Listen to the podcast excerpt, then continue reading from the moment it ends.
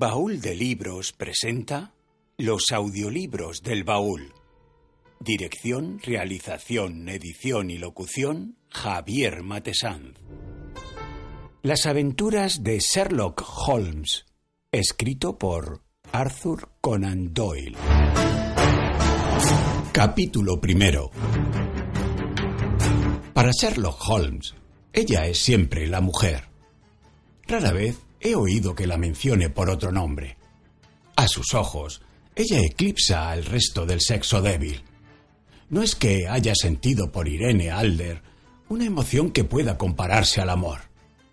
Todas las emociones, y esa particularmente, son opuestas a su mente fría, precisa, pero admirablemente equilibrada. Es, puedo asegurarlo, la máquina de observación y razonamiento más perfecta que el mundo ha visto. Pero como amante, como enamorado, Sherlock Holmes había estado en una posición completamente falsa. Jamás hablaba de las pasiones, aun de las más suaves, sin un deje de burla y desprecio. Eran cosas admirables para el observador, excelentes para recorrer el velo de los motivos y acciones de los hombres. Pero para el razonador preparado, admitir tales intromisiones en su propio temperamento, cuidadosamente ajustado, era introducir un factor que distraería y descompensaría todos los delicados resultados mentales. Una basura es un instrumento sensitivo o una grieta en una lente finísima no habría sido más perjudicial que una emoción intensa en una naturaleza como la suya. Y sin embargo, para él, no hubo más que una mujer. Y esa mujer fue la difunta Irene Adler, de dudosa y turbia memoria. Había visto poco a Holmes últimamente.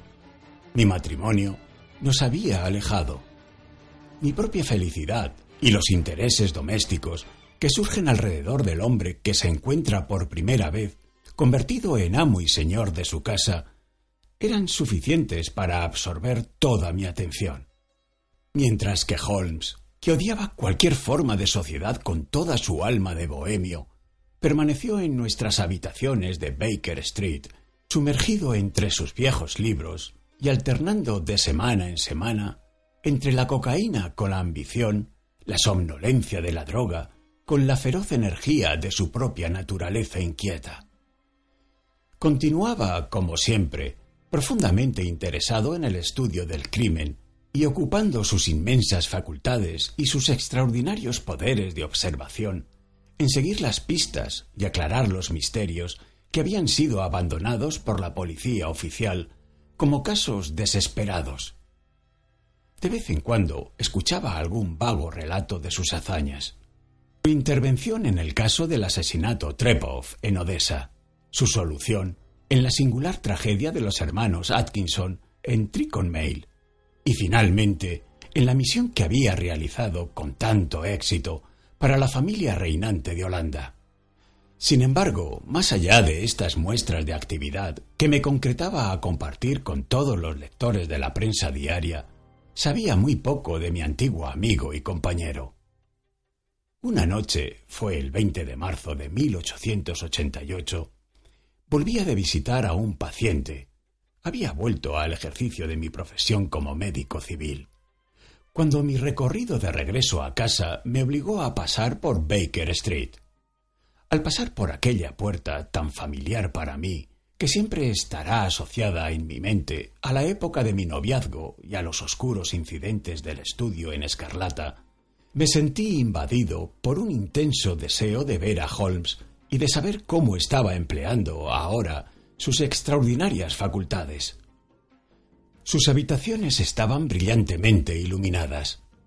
Al levantar la mirada hacia ellas, noté su figura alta y esbelta pasar dos veces, convertida en negra silueta, cerca de la cortina.